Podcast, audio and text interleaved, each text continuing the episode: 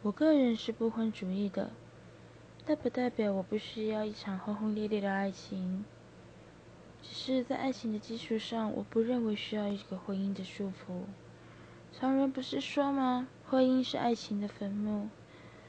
婚姻所带来的，不是两人能永远在一起的一个证明，而是更多的家庭责任，双方家庭的责任，双方父母的责任，甚至是。更多更多的小孩、长辈、亲朋好友、社会观感，在两人相爱途中，我认为这就是不应该去承担的责任。两人应该负责的是双方的爱，所以我是不婚的，但爱情还是需要的。